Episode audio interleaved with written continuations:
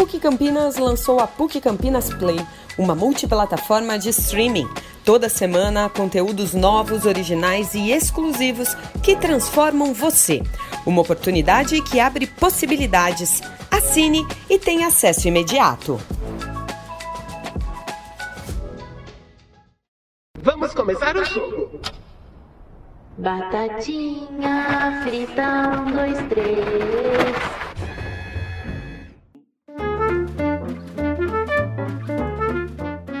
Olá, ouvintes! O podcast da PUC Campinas inicia a edição de hoje com um trecho famoso na dublagem em português da série Round Six, o seriado sul-coreano, visto por mais de 140 milhões de assinantes em todo o mundo, se tornou o maior sucesso da história da Netflix. O lado mais sombrio deste fenômeno é que o seriado, que contém desafios mortais baseados em brincadeiras infantis, como bolinha de gude e cabo de guerra, está sendo visto por muitas crianças. Na França, cinco alunos de um colégio foram hospitalizados depois de uma brincadeira inspirada na série Round Six.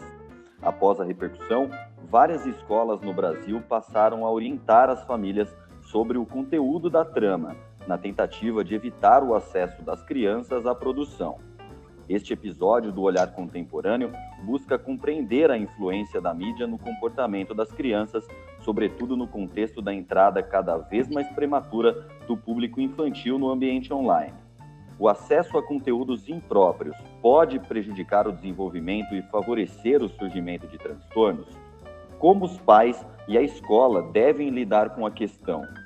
Para discutir o tema, eu, Vinícius Purgato e o jornalista Marcelo Andriotti temos a companhia da professora Rita Cater, da Faculdade de Psicologia da PUC Campinas, e da professora Silvia Rocha, da pós-graduação em Educação da Universidade.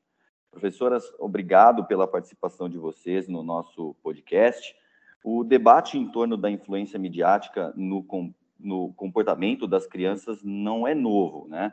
Na minha infância, por exemplo, meus pais me proibiam de jogar joguinhos de tiro no videogame, com medo de que isso pudesse de alguma forma interferir na minha conduta. É, em relação à série Round Six, que trouxe mais uma vez essa discussão à tona, é, quais foram as impressões de vocês? Esse tema chegou de alguma forma a repercutir é, no trabalho, na atuação de vocês? Bom, eu quero agradecer a participação aqui e a, a, a Silvia e ao Vinícius e ao Marcelo, né? E colocar que, de fato, né, é visível a, a influência é, que, que as séries, de um modo geral, todo o conteúdo midiático, né, interfere na, na é, no cotidiano das crianças, na, no costume das crianças, né, no comportamento delas, no estabelecimento de comportamentos mais ou menos violentos. E, então, eu acho que essa, é, essa série por ser bastante difundida, né, pela mídia ter enfatizado demais, por estar presente em muitos lares e ser comentário em vários outros aplicativos, por exemplo, TikTok já tem jogos semelhantes e tal, é, ela, ela nos preocupa bastante, preocupa, eu acho que nós, psicólogos e educadores, é, estamos consternados com algumas é, algumas questões que são trazidas para a gente, né, que a gente consegue saber é, o quanto essa, é, essa série está é, prejudicando aí, né, no, o que a gente tem de estatística no Reino Unido e, enfim, em várias, vários outros lugares que, que já tem estatística de retorno dessa série são é, modelos preocupantes de violência interferindo nas nossas crianças não é, Silvia?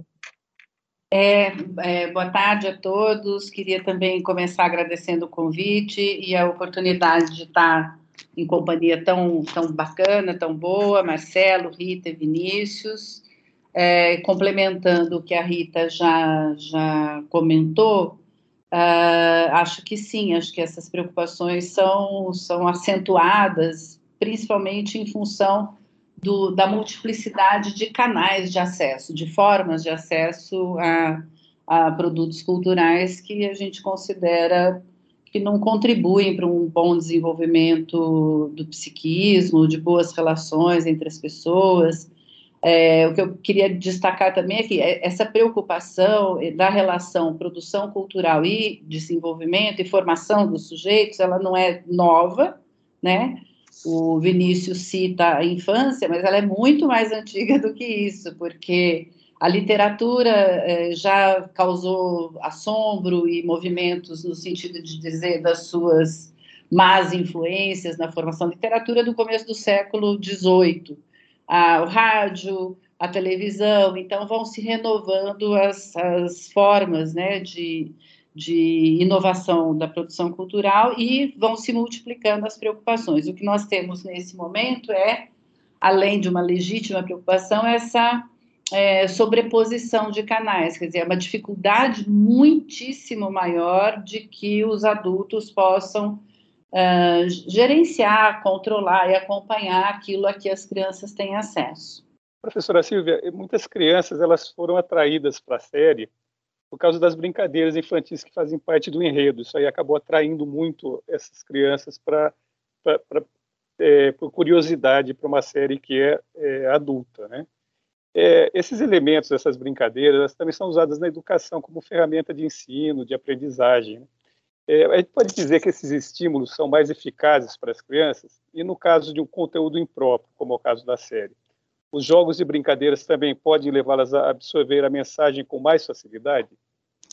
Olha, Marcela, é bem, bem interessante essa pergunta, é, mas eu faço uma leitura por um caminho um pouco diferente, e eu vou te explicar a razão. Essas brincadeiras específicas que aparecem nessa série, né, no Round Six, é, e essas que você destaca, menciona aqui, bolinha de gude, cabo de guerra, tenho falado muito de batatinha frita 1, 2, 3, são brincadeiras que não são conhecidas das crianças da atualidade. É, batatinha frita 1, 2, 3 é uma brincadeira da minha infância, é, e eu vou francamente dizer que há mais de 30 anos eu não vejo as crianças brincando disso, nem nas ruas, nem nos playgrounds, nem nas escolas. Então, são brincadeiras que elas não. Eu posso, assim, com pouca chance de estar errada, são brincadeiras que não faziam parte do repertório delas. Então, acho que a isca não foi assim, ah, vamos dar esse título porque as crianças, ou, ou isso fará com que é, o interesse das crianças aumente não nesse sentido, porque eu acho que é uma novidade para elas esse tipo de brincadeira. Porém, ao associar, inserir isso no, no conteúdo do, do, da, da série, facilita a incorporação disso na vida cotidiana das crianças, porque elas vão reproduzir conteúdos da, que elas assistem, que está sendo valorizado em muitos contextos aí dos grupos de jovens, adolescentes e próprias crianças, e elas têm maior facilidade de reproduzir, de incorporar esse conteúdo na dinâmica da brincadeira, mas não porque elas já conhecessem, mas porque agora elas passam a conhecer de um jeito muito, muito ruim, porque é a, a, a, a união da brincadeira com elementos de, de violência bastante intensa. Então, acho que sim, essa relação mas elas estão, do meu ponto de vista, aprendendo a, a, brincar de cabo de guerra, a brincar de, de batatinha frita 1, 2, 3 no round six, e não que elas soubessem antes e, e foram ressignificadas essas brincadeiras, né? Mas, de fato, isso dá uma pimenta aí nesse molho, deixa mais é, atrativa né, a série, mais possível dela ter efeitos na vida cotidiana sabe, Silvia, nos projetos é, de educação infantil, é, os quais eu acompanho, geralmente a gente coloca a questão da brincadeira antiga, pede para a criança é, perguntar para os avós quais eram as brincadeiras antigas e traz para o contexto para que eles conheçam e vivenciem. Então, são projetos muito comuns na educação infantil e, e os quais eu, eu, eu pratico no, no, no, desenvolvimento aí dos planejamentos de educação infantil, né? É, a exceção da bolinha de gude, que a gente não usa em educação infantil, mas o cabo de guerra, a batatinha frita, a gente sempre está tentando resgatar ou outras, né, como é, ovo choco, enfim. Amarelinha. Né? Amarelinha, direto. É, mas eu acho que tem algumas que não, não, não, não vejo repercutir, assim, é. das crianças incorporarem e brincarem disso, via de regra, claro, é, a não ser nessas situações mais específicas, assim, mas pode ser uma visão de outros contextos, com certeza. Mas é. é aí que está, né? E isso acaba aqui nos alertando, educadores que praticam esse resgate das brincadeiras antigas, é, eventualmente está lidando com uma coisa para reforçar a série, né? Uhum. Que não é, é, essa a nossa intenção. A gente uhum. lida com isso na educação infantil para resgatar o passado dos avós, para que a criança tenha interação com os avós e os avós ensinem as crianças a brincarem, e a gente reproduz na escola. Isso é um projeto que eu faço todo ano, né? Na, na, na escola de educação infantil. E, e, eu acabei vendo que essa coisa do cabo de guerra, que é super comum na aula de educação física dos pequenos, é, acabou que dando um significado mais violento, né? Uhum. E, e, eu acho que prejudicou um pouco as questões, é, as intenções, né, para que eram utilizadas essas, essas brincadeiras. E vamos lutar para fazer o caminho inverso, né? Inverter uhum. essa seta, não descontinuar essas brincadeiras é, do repertório das nossas crianças, mas dar a elas um significado diferenciado, mais cooperativo, enfim. É, ressignificar o que a série veio trazer de peso para essas brincadeiras, né? E, e, professora Rita, é, todos nós, né, seres humanos, somos influenciados de alguma forma pelo meio em que nós estamos inseridos, né? As experiências externas, o ambiente familiar, as amizades, né? É, todos esses são componentes que ajudam aí a construir a nossa identidade, imagino até a nossa personalidade. É, como que isso funciona na infância, já que nessa fase é, nós não temos discernimento para definir o que é certo e o que é errado, né? É, nesse sentido, é, como as mensagens transmitidas em jogos, em filmes, séries, como nós estamos discutindo aqui, podem interferir no, no desenvolvimento de uma criança? Sabe, eu, eu, eu acho que é, é possível afirmar que nenhum conteúdo audiovisual atraente é inócuo à mente de uma criança. Sabe, se o conteúdo é atraente, é repetitivo, acaba que, é, de certa forma, influenciando é, e alguns comportamentos, né? Essa questão, assim, de, de banalização da violência, essa questão do modelo social, né? Que traz é, que, que vai o, o, aprendizado social e a imitação, que são fundamentais para o desenvolvimento das crianças, e, e, se esses comportamentos são agressivos, também vão dar esse modelo, é, já tinha afirmações, sabe assim, por grandes autores de, que são respeitados até hoje, como Bandura, desde 1970, e alguns experimentos, algumas pesquisas que também merecem destaque aí, que é, esses conteúdos vão sim influenciar, não tem é, uns em menor, outros em maior grau, mas se esse conteúdo for atraente, e o que essas produções audiovisuais é, é têm uma, uma expertise maravilhosa aí de, de, de ser cada vez mais atraente o conteúdo para as crianças, isso vai, de fato, é, de alguma maneira, influenciar, né? Como é que a gente vai resolver isso, né? Resolver que essas crianças não naturalizem os, mo os modelos de violência, não tomem para si padrões comportamentais mais agressivos que vêm. É, eu acho que está muito na responsabilidade dos pais e dos educadores direcionar essas crianças para outros conteúdos que não esses e em podendo, a partir de uma certa idade, é, refletir com a criança a inadequação desse conteúdo, né? Mas até uma certa idade não tem como, temos que evitar. A partir daí, é, expor as crianças a esse mundo que está sempre aí é, disponibilizado, mas é, discutindo com a criança a inadequação do modelo. Né? Se você for ver, assim, a maioria dos conteúdos, desde a Peppa, que é rabugenta num desenho animado, é uma questão é, de modelos de comportamento, né? De um modelo social que essa aprendizagem social, ela tem é, é uma, uma questão da imitação fundamental, né? O adulto, a criança reproduz o adulto, não é, Silvia? Ah, com certeza, é, com certeza. Acho que são bem, bem colocadas essas questões, esses, esse comentário seu. Ah, e aí, ah, voltando para esses estudos, tem muita, muita relação a adoção desses modelos com a, os resultados que o modelo, que, os efeitos que o, a ação e o comportamento produzem, né? Quer dizer, eles têm sucesso, é, eles são valorizados no audiovisual, mas também um efeito da, da do grupo, né? Do, do, da valorização disso e da, da, dos comentários que as crianças vão fazendo entre si, que vão reforçando, realçando certos aspectos da produção e muitas vezes deixando de realçar outros que possam ter algum valor mais em sintonia com os valores que a gente quer que as crianças assumam, é, e que acho que nesse sentido, alguma, algumas produções eu tenho certeza que deveriam ser proibidas, vetadas, né, e deveria haver uma ação uh, para além da ação dos pais e dos educadores, eu vou comentar um pouco sobre isso um pouco mais à frente, mas a ação do, do, do diálogo, né? E a ação de assistir junto, muitas vezes, para poder ir não, não rechaçando e tornando aquele, aquele evento de partilha, de assistir um, um audiovisual juntos, algo que seja para des, destruir ou desqualificar aquilo de que a criança gosta.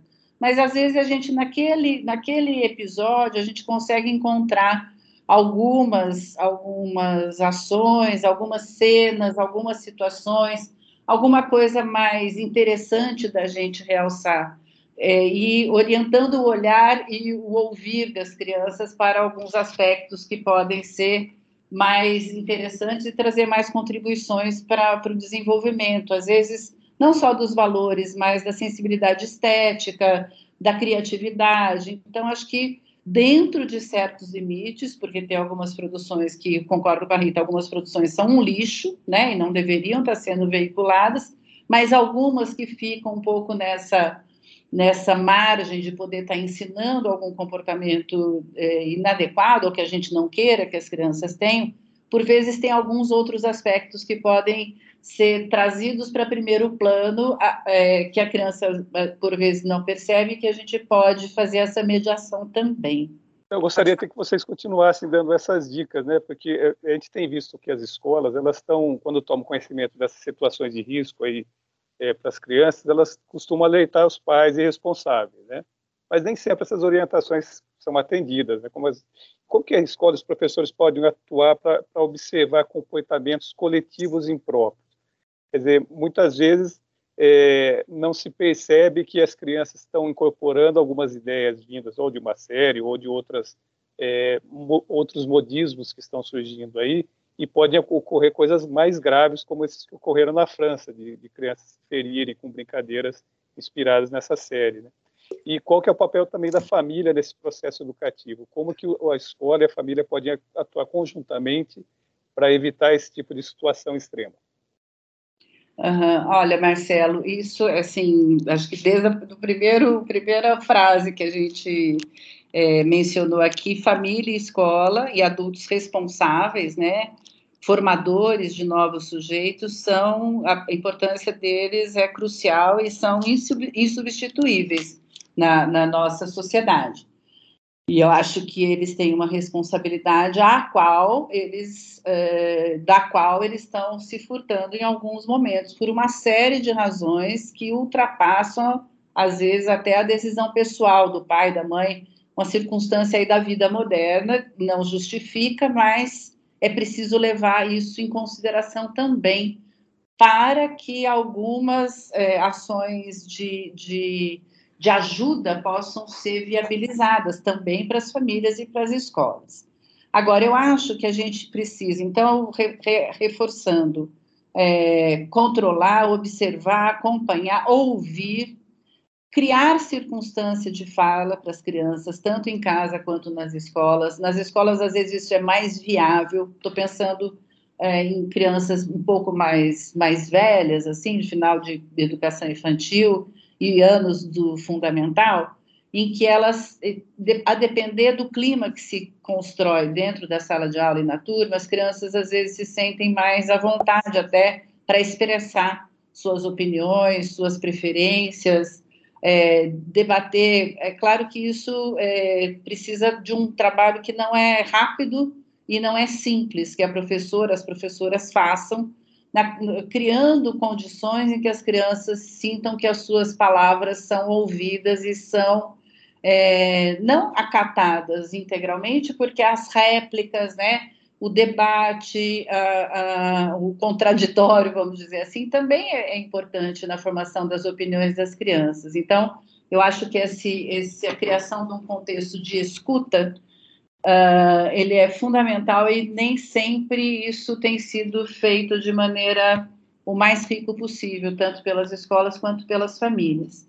Mas eu acho que prover de outras atividades também a gente é, percebe esse interesse, essa sedução, esse apego das crianças pelas produções modernas e com todas essas esses requintes né, da, da produção audiovisual, por exemplo, e da, da maciça veiculação disso nas mídias, mas eu vou te dizer que a gente tem tido experiência. A Rita, quando fala desses projetos de brincadeiras tradicionais, ela vai contando também de que as crianças gostam muito de outras coisas, não só do audiovisual.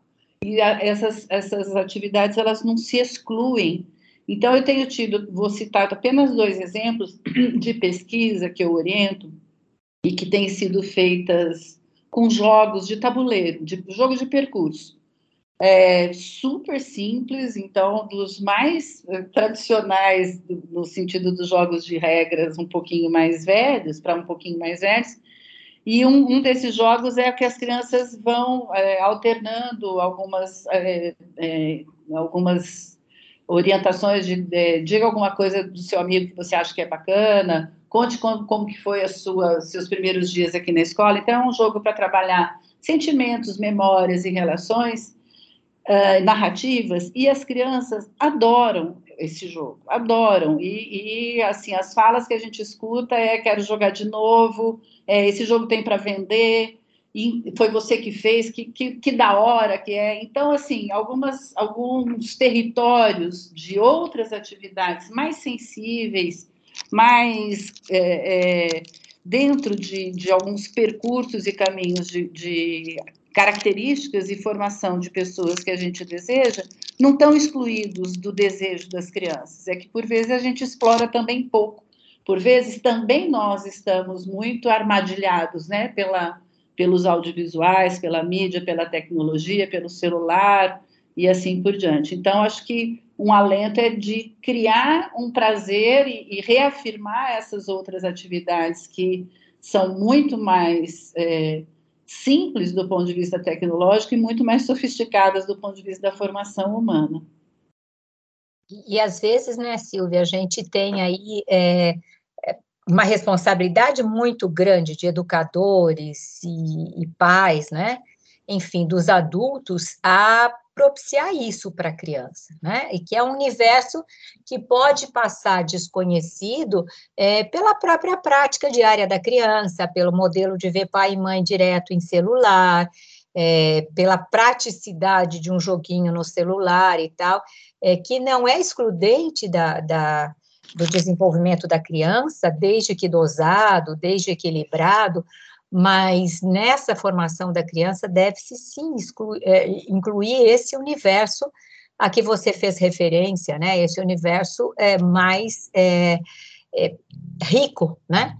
Em, em, do controle da, de comportamentos éticos, do controle de, de questões de partilha, de jogos mais é, cooperativos do que competitivos, que a competitividade já está posta no, na nossa sociedade como uma forma muito perversa, né? Que se, se, se impõe nos jogos, nas, nas competições. É, é, muito difícil você achar uma, uma, uma questão que não diga respeito à competitividade. Então, esse modelo de cooperação deve ser colocado à disposição da criança, né? Infelizmente, não na mesma proporção que esses outros modelos estão aí é, populando o universo das crianças. Mas nós, adultos, né, temos que entender que a criança e o adolescente são dependentes da nossa orientação. Não podemos deixá-la em carreira solo nesse mundo aí que está pleno em modelos não tão adequados. Eu acredito que a nossa responsabilidade de educador e de pai é muito grande, né? Então, professoras, vocês reforçam que a importância dos pais educadores para a desconstrução de certas mensagens que são propagadas né, em conteúdos audiovisuais, por exemplo. Então, não necessariamente uma criança se tornará violenta ao ter acesso a filmes violentos, por exemplo, né? Se houver diálogo e acompanhamento adequado das pessoas responsáveis aí por sua educação. Mas é, no, no aspecto emocional, psicológico, é possível que esse tipo de conteúdo possa causar medos e traumas duradouros para determinados indivíduos. Eu até anotei aqui para não esquecer, eu, quando era criança, por exemplo, não podia ouvir de jeito nenhum a vinheta do Linha Direta que passava na Globo. Né? Aquilo me causava, tipo, pesadelos, assim, à noite. Mais adiante, depois, eu desenvolvi síndrome do pânico, nem sei se tem relação com isso, mas normalmente os meus pensamentos estavam associados àquele tipo de conteúdo que eu via nesse programa. É, então, eu queria saber se esse tipo de, de conteúdo pode causar, então, medos assim mais permanentes assim para as crianças. Aí entra, né, o que a psicologia preserva, que é a subjetividade do ser humano, né? Crianças são diferentes entre si, adultos são diferentes entre si. O que é bonito na psicologia é que não tem nenhum igual. Então, não dá para generalizar que é, isso é imprescindível e também não dá para generalizar dizendo que isso é impossível é, vai depender de criança para criança essa associação mesmo de conteúdos violentos a pânico, a uma experiência que ela viveu, que está associada a isso, né? É, e aí a gente sabe que é, a criança acaba aqui tendo dois tipos mais comuns, né? Não necessariamente únicos, mais comuns de comportamento. Ou ela banaliza a violência e toma por padrão, né? É, natural de ser, ou ela, sabe, assim, é, se coloca com medo da, da violência, de padrões violentos, e, e acaba aqui desenvolvendo aí uma, um comportamento também é, não tão adequado para a exposição no mundo, né? Então, por isso que a gente, a gente sabe que precisa ser acompanhado de um adulto, é, precisa, sabe, assim, ter, é, o adulto precisa ter esse controle, fazer essa interpretação desses conteúdos a que a criança esteja exposta e, mais ainda, equilibrá-los, tá? A hora que você priva 100% a criança de modelos de violência, você também não está preparando essa criança para o jogo de futebol, para no campo de futebol, para alguma briga que ela vai ver é, no, no seu cotidiano de adulto, mas é interpretar essa violência, é mostrar para a criança né, é, que esses conteúdos não são os mais adequados e, mais ainda, dosar esses conteúdos. Sabe, é, não é a, a mídia que, que, que vai ser nociva é a superexposição da criança a esses conteúdos, que vai, sabe, ser mais nocivo do que a própria mídia. Se controlada, se interpretada, se vigiada pelos pais, se lidadas com educadores, a chance de desenvolver esse tipo de pânico a que você fez referência são muito menores, né? É, então, eu retomo: criança é criança e adulto tem a responsabilidade de cuidar dessa criança. Né? A criança não é, não pode ser autônoma nessas questões. Só, só, complementar uma questãozinha, realçar um aspecto, que é esse aspecto da individualidade, subjetividade e da, das diferentes formas de, de reagir, de absorver, de interpretar, de incorporar, assumir como modelo ou banalizar, que a Rita menciona. É, porque, então, a, o, o, é imprescindível que a gente esteja bem atento às reações que, isso, que esses conteúdos vão provocando e que a gente tenha é, firmeza e segurança é, para para impedir ou para interromper a, a, o, o, ato de assistir um, um filme, um desenho, um, ou jogar um jogo, né? Então, muitas vezes é difícil para o pai e para a mãe contemporâneos, estou dizendo agora no âmbito familiar, porque é lá que esse, o jogo é jogado, né, e não é na escola, o filme é assistido, a série é vista, é, porque muitas vezes a criança argumenta que ela gosta, né, que, que é ou tem a pressão do grupo, que vai no dia seguinte comentar um episódio, comentar alguma coisa de uma brincadeira, por exemplo, que tenha aprendido no tal do Round Six, e as crianças, desde muito cedo, têm essa, esse desejo e essa uh, aspiração de pertença a um grupo, né? Então, a força do grupo, muitas vezes, é bastante cruel, e, e uh, percebendo que a, a vinheta do Linha Direta está trazendo efeitos, né? transtornando, vamos dizer assim, um, ultrapassando um limite de reação, eh, de, de envolvimento, acho que é, é necessário que isso seja interrompido de qualquer forma, mesmo que gere uma reação de raiva, né, de frustração, de, de é, contestação das crianças em relação ao comportamento de interrupção do acesso a certos conteúdos. Isso não é fácil.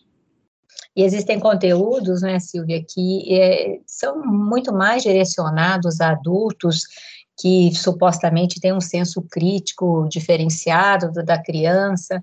Então, respeitar mesmo esse uhum. direcionamento, uh, ainda que esse direcionamento não seja tão, tão, tão é, preciso como a gente vê na, no conteúdo do Round Six, que traz aí uma uma mensagem para crianças e adolescentes é, que, não, que não cabe, né? Uhum. Mas, via de regra, conteúdos adultos são para adultos, conteúdos infantis são para crianças, é, mais é, vigiado, orientado e seguido pelos pais e pelos adultos e pelos educadores. Não é porque é um conteúdo para criança que pode deixar assistir também. Uhum, né? Eu já disse o nosso pica-pau, né, da minha época, era o pica-pau, e o pica-pau tem uma personalidade bastante indesejável para o contexto cooperativo, né? Ele quer sempre se dar bem em quaisquer circunstâncias e tal, não é um modelo adequado e era o que, a, que permeava a nossa infância, né?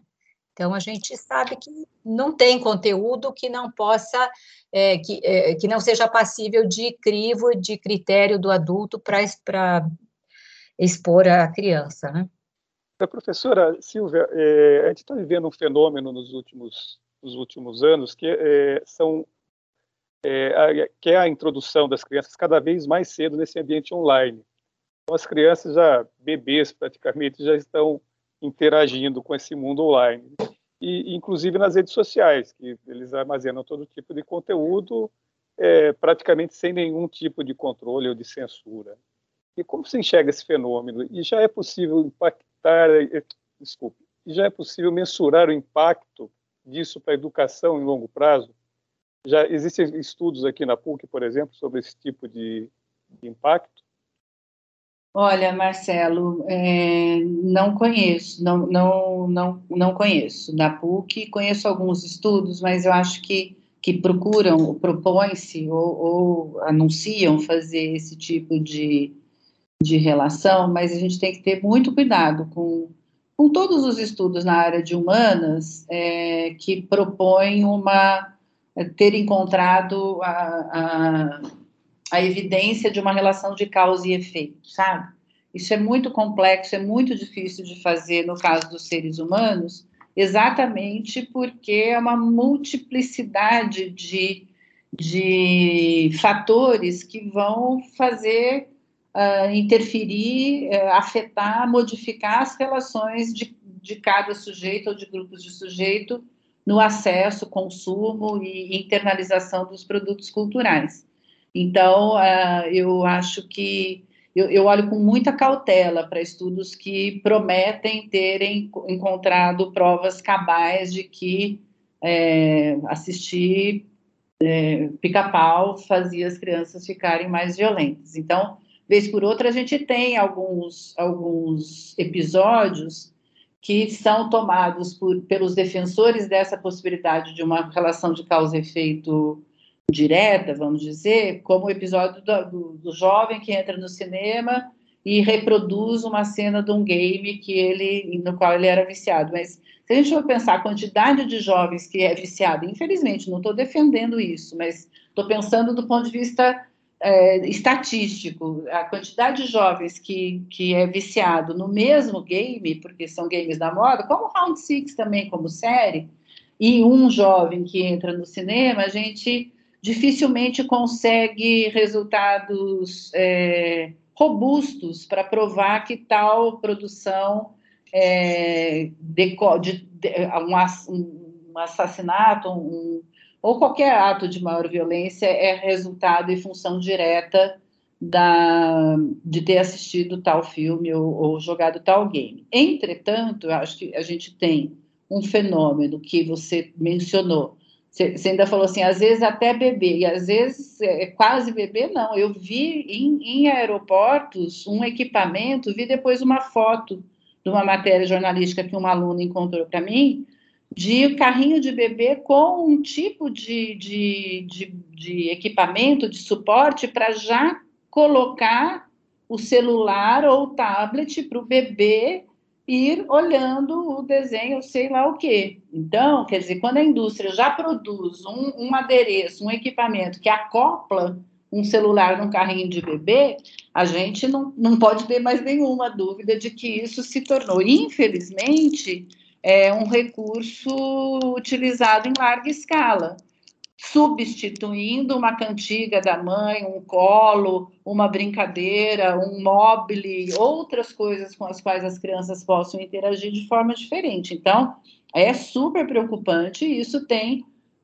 muitos efeitos positivos, em um certo sentido, mas também muitos efeitos negativos, inclusive é, interferindo nessa relação mãe-bebê, adultos-bebês, né? E assim segue a vida, quer dizer, se começa desse jeito com o tablet ou com o celular no carrinho do bebê, supostamente serão sujeitos que se conhecem muito pouco. E aí a gente volta para aquele ponto da importância do diálogo, da conversa, da escuta atenta, do acolhimento, da, da criação de outras pautas de atividades para as crianças que não, não substituam, mas que convivam com essas mais tecnológicas. Agora, a, a, a tendência é uh, as próprias escolas aderirem a essa ideia da gamificação, né? Uh, não todas as escolas, felizmente, a gente tem é, é, segmentos firmes e fortes aí na, na ideia de que o brincar e as interações são o núcleo central da prática pedagógica mas a gente tem visto apostilamento, a gente tem visto atividades é, em, em, suportes digitais, é, adentrando aí as escolas de educação infantil anos iniciais. E a pandemia um pouco abriu portas para isso, né? É, professora Rita, aproveitando essa fala da, da professora Silvia, né, das consequências que podem ser positivas, negativas dessa nova interação da criança com o mundo, né? Como que a, a psicologia tem avaliado o resultado dessa entrada prematura de crianças no universo digital. A senhora bem frisou, né, que é, esse tipo de coisa se manifesta de forma muito individual em cada pessoa, mas já é possível dizer que, que isso tenha cometido as crianças, por, por exemplo, com questão de ansiedade? Dá, dá para falar isso de alguma forma, professor? Então, Vinícius, a, a, essa questão né, dos aspectos psicológicos e emocionais são de fato subjetivas. Eu, eu posso é, assim avaliar que o mundo digital ele está aí, chegou, como a Silvia disse, está incorporado na pandemia. Isso é, até foi utilizado como uma, um canal educacional, né? E, e, e substituiu algumas questões é, pedagógicas ou tentou substituí-las, né? Então, esse mundo digital, ele está posto no nosso cotidiano, não tem como tirar esse mundo digital é, da, das nossas vidas, ao contrário, a, a, gente vai ter cada vez mais ofertas aí, e, e não dá para você excluir a criança e deixar a criança um, um ET aí que não conhece a tecnologia, algumas questões neurológicas também elas é, se utilizam desses aspectos tecnológicos para serem desenvolvidas, mas o grande segredo é dosar essa exposição, o grande segredo é acompanhar essa exposição, porque é, o que a gente vê que esse universo digital, quando não bem acompanhado, quando não bem dosado, ele tem trazido prejuízos, sim, né? Alguns comportamentos que você vê que as crianças estão emitindo, algumas pesquisas que a gente traz aí é, de, de escolas é, é, inglesas, de escolas é, norte-americanas, algumas pesquisas na Bélgica também que é, trazem ah, crianças reproduzindo esse, esse, modelo, até mesmo do, desse jogo, é, em brincadeiras de esconde-esconde e tal, que, que trazem um modelo muito violento, né? Retomando a questão do Bandura, né? que os comportamentos, que a aprendizagem social, ela, ela é bastante é, imitativa na criança, né, que a criança emite o adulto, que ela emite a, as questões audiovisuais, ela emite os conteúdos a que ela é exposta, né, então, a, a gente tem que respeitar tudo isso, né? Nós temos que é, entender que esses conteúdos que estão disponíveis na rede podem sim, né? uh, influenciar as crianças de modo negativo, como podem influenciá-las de modo é, não tão negativo, ou até mesmo de modo positivo, né? Porque dá para ser usado, o que a gente faz na escola, por exemplo, de levar alguma projeção, de tornar uma, um conteúdo é, pedagógico mais é, motivador, né, que a gente faz aí no ensino médio, no ensino universitário, quando você põe o um PowerPoint lá para o aluno prestar mais atenção, é um reconhecimento de que essa estética, né, ela, ela acaba que influenciando o, o interesse e a atenção da criança. Mas não podemos esquecer a imitação comportamental, não podemos esquecer a superexposição, uh, e, e a gente sabe que isso é um grande desafio nosso, de pais e educadores, dosar, equilibrar, não excluir, né, mas acompanhar, orientar e ter esse equilíbrio aí, é, que a gente tem que é, acompanhar as nossas crianças, né, que nós temos que entender que esses conteúdos, eles podem, sim, trazerem influência, é, de forma positiva ou não tão positiva, ou de modo negativo, podem gerar ansiedade, é, podem é, gerar na criança um comportamento assim, de repente, o que a gente vê em crianças pequenas que estão expostas aos, é, aos celulares dos pais, ela pega um livro, né, e, e começa a tentar fazer o mesmo movimento é, na folha do livro que elas fazem no celular dos pais. Isso, isso já, já nos causa um pouco de preocupação, né? De que a criança entenda desses dois mundos e que ela participe desses dois universos é, de uma forma é, dosada, equilibrada e saudável para ela. Professoras, acho que os pais aí vivem também um, um momento de muita dúvida, muita confusão com essa toda essa transformação que tem no mundo atual, né? é, muitas vezes os pais ficam na dúvida qual que se, se tem que dosar, de qual forma dosar, como vocês estão sugerindo, né?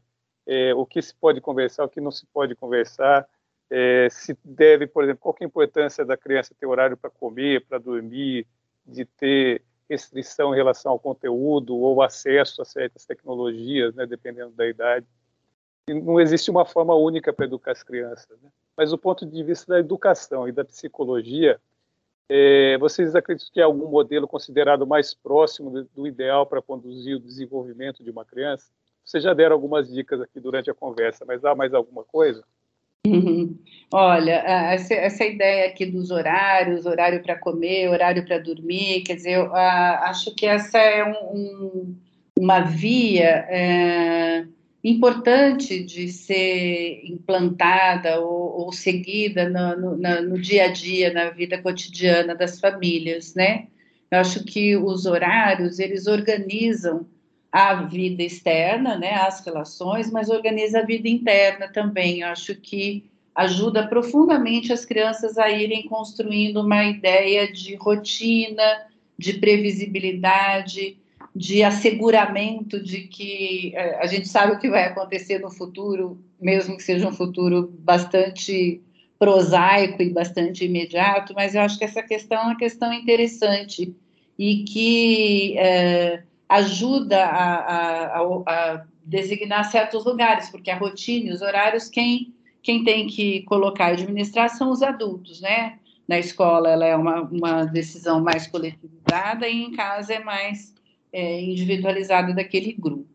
Agora, eu acho que mais do que horário é o que fazer né, nesses horários. Então, o horário de comer e o horário de dormir, eu acho que eles são bem, bem significativos, porque eles são férteis para a construção de, de situações de diálogo, de interação, de apaziguamento, de alegria, né, de, de, de rirem juntos. Então, contando as histórias, as narrativas do que, que fez durante o dia, se teve alguma coisa interessante, uh, uh, divertida, ou alguma coisa que, que aborreceu e que possa ser compartilhado.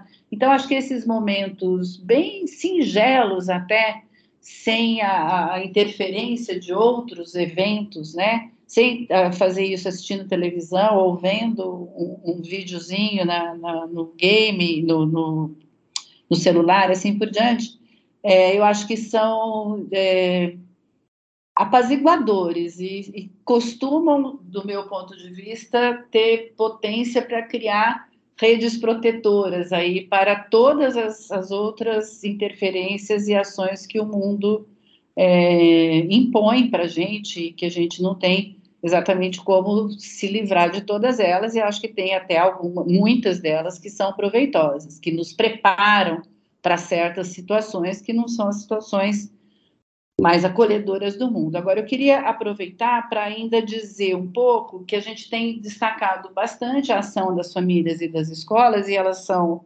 é, insubstituíveis, como a gente colocou no, no começo né, do nosso encontro, mas é, eu penso que também é hiper relevante que a gente aponte a importância de ações de políticas públicas que ajudem a construir cenários é, afetuosos, ricos de interação entre as pessoas.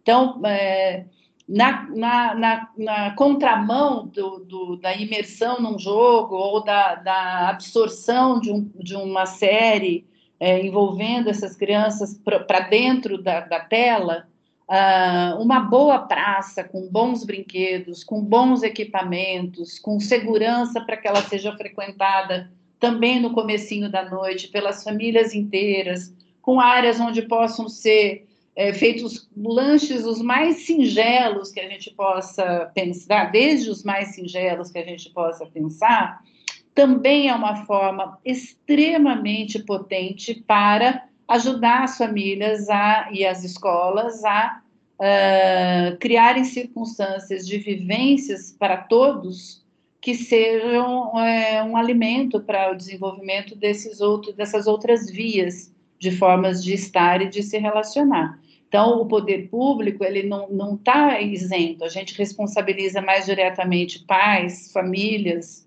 é, e escola, e isso é justo e é relevante, mas é, a gente também pode criar melhores circunstâncias de convivência entre todos. E, nesse sentido, as cidades tendem a ser bastante inóspitas, bastante áridas, e é, seria uma forma muito importante de cobrar o poder público da sua responsabilidade também.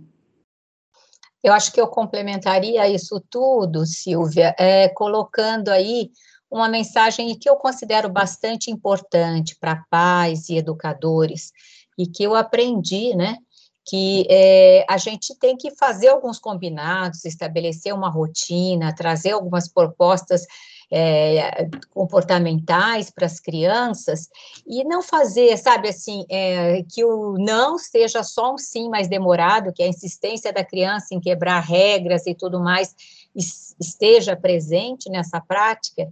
Eu aprendi com é, o padre Haroldo que existe um amor que não pode ser incondicional. Na prática de educação de filhos, a gente tem que exercer um amor exigente, sabe? Um amor que educa, não um amor que traz incondicionalmente a, a, acatar todas as vontades das crianças. Então, estabelecer combinados, estabelecer é, padrões é, é, que, que sejam aceitáveis a, a cada família, a cada escola, e, e esses combinados têm que, têm que acompanhar a criança. A criança tem que entender que a gente tem o, o papel de educá-las. Então, pais e educadores não podem abrir mão dessa questão. Claro que é, esses, é, essa viabilização do Estado, né, essa viabilização de políticas públicas, vão desde viabilizar uma educação de qualidade, uma educação adequada, até espaços urbanos para que acolham essas crianças fora das telas, né? Mas pais e educadores têm um papel importantíssimo também é, a, nesse, nesse controle social, né? Então, a, o amor exigente, não o amor incondicional, é aquele que educa, é aquele que leva a criança é, a um caminho é, de um ser humano mais adequado, de um ser humano é, da paz, né, de uma cultura de paz é, que venha a acontecer com mais legitimidade, com maior leveza, né?